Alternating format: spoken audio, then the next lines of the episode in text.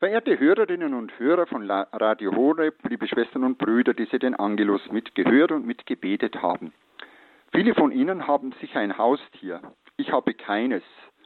Die meisten Menschen, die ein Haustier haben und in der Stadt leben, so wie ich, haben einen Hund als Haustier. Und so kann man sagen, das habe ich einmal gelesen, der Hund hat es vielleicht vom Standpunkt der Menschen her gesehen am weitesten gebracht. Kein anderes Tier ist uns Menschen seit altester, ältester Zeit so vertraut geworden, auch wenn andere Tiere natürlich wichtigere Nutztiere sind, aber Hunde sind die treuesten Begleiter, ja sogar für viele Menschen, gerade oft ältere Menschen, gleichsam eine Art von Lebensgefährten geworden. Der Freund des Menschen. Vielleicht das wichtigste Bezugswesen für viele einsame Menschen.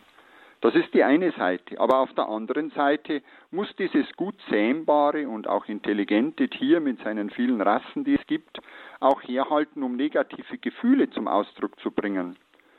Wenn man jemanden als blöden Hund bezeichnet, entschuldigen Sie, ist das nicht gerade löblich. Wenn jemand ein Hundeleben führt, dann geht es ihm elend schlecht. Ja, in vielen Kulturen ist der Hund auch ein Schimpfwort, in der Heiligen Schrift ist das weithin auch so. Worauf will ich hinaus? Einige von Ihnen ahnen es wahrscheinlich schon, auf das heutige Evangelium, das Tagesevangelium.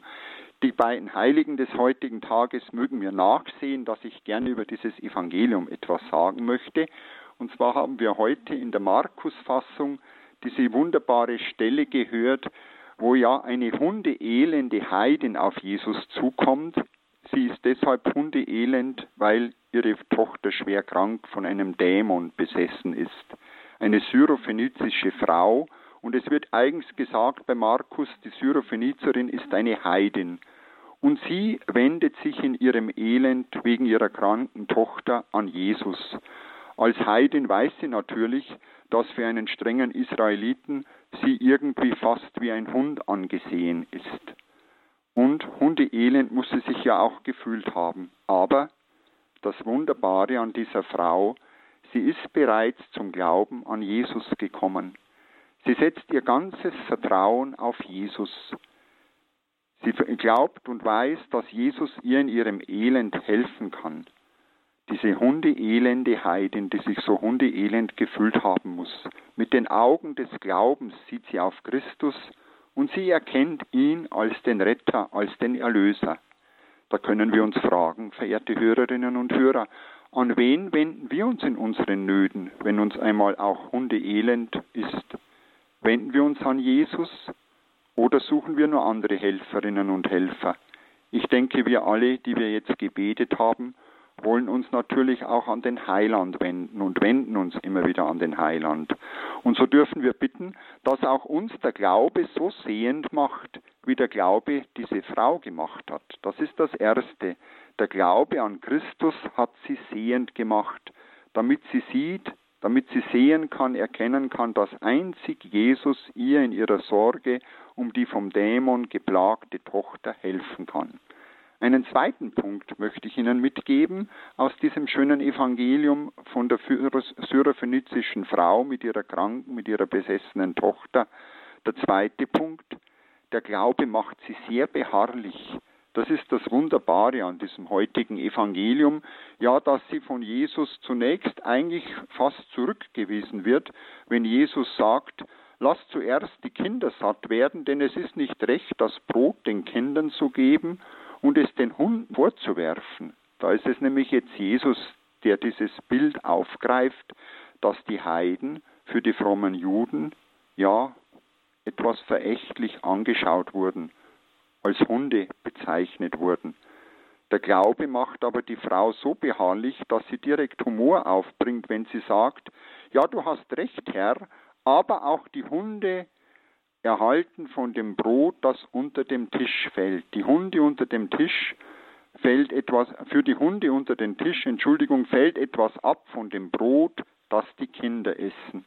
Ist das nicht wunderbar, wie hartnäckig und auch wie schlagfertig diese Frau ist.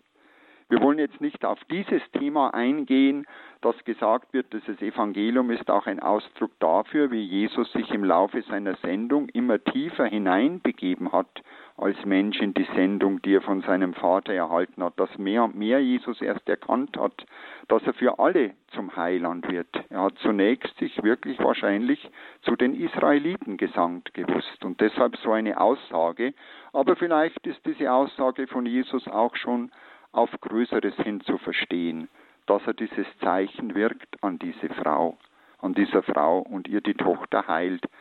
Sollte diese so beharrlich ihre Hoffnung auf Christus setzende Frau nicht von der göttlichen Vorsehung, so möchte ich fragen, selbst als Glaubenszeugin auserkoren gewesen sein?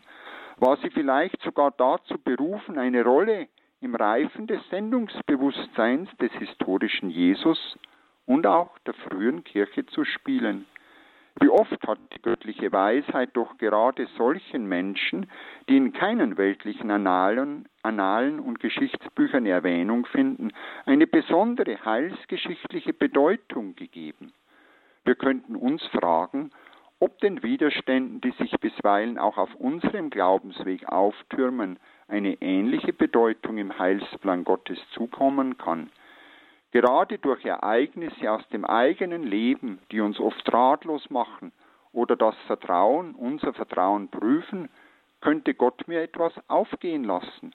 Die Voraussetzung dafür ist aber, dass ich in meinem Glauben so beharrlich, so hartnäckig werde, wie jene flehentlich bittende Heidin. Und noch ganz schnell ein dritter Punkt. Der Glaube macht diese Frau schließlich heil, oder besser gesagt, Jesus heilt die Tochter, weil er diesen beharrlichen Glauben sieht. Wer so beharrlich sein Vertrauen auf Christus setzt wie eine syrophönizische Heidin, der wird nicht vergebens auf die göttliche Barmherzigkeit warten müssen. Die Frau darf erfahren, dass ihr Glaubensvertrauen nicht enttäuscht wird. Ihr großer Glaube schafft ihr Erhörung und Heil. Jesus schenkt ihrer Tochter die Befreiung vom quälenden Dämon. Wenn Jesus mit seiner Aussage, dass es nicht recht sei, das Brot den Kindern wegzunehmen und es den Hunden vorzuwerfen, auf die jüdische Beschimpfung der Heiden als Hunde angespielt hat, so gilt gerade für jene heidnische Frau, was ich eingangs über diese Tiergattung Hund sagte. Sie hat es weit gebracht in der Geschichte, gerade in der Geschichte Gottes mit den Menschen, denn bei Gott können es die, denen es Hundeelend geht, so möchte ich sagen, besonders weit bringen, liebe Schwestern und Brüder. Darauf können auch wir uns in unseren verschiedensten Formen unseres Elends verlassen und darauf können auch wir unsere Hoffnung setzen. Dürfen wir alle uns doch unter den Kindern Gottes wissen. Wir erhalten deshalb vom Herrn mehr als nur Brotreste. Darauf können wir vertrauen. Der Segen des Heilands begleite uns weiterhin durch diesen Tag und durch alle Tage unseres Lebens. Diesen Segen darf ich Ihnen nun erbitten. Es segne, behüte und begleite Sie Ihr ganzes Leben, vor allem in den Herausforderungen des Lebens, in den Notlagen des Lebens, der allmächtige und gütige Gott, der Vater, der Sohn und der Heilige Geist. Amen. Gelobt sei Jesus Christus. In Ewigkeit. Amen. Ich darf Ihnen noch einen guten Tag wünschen.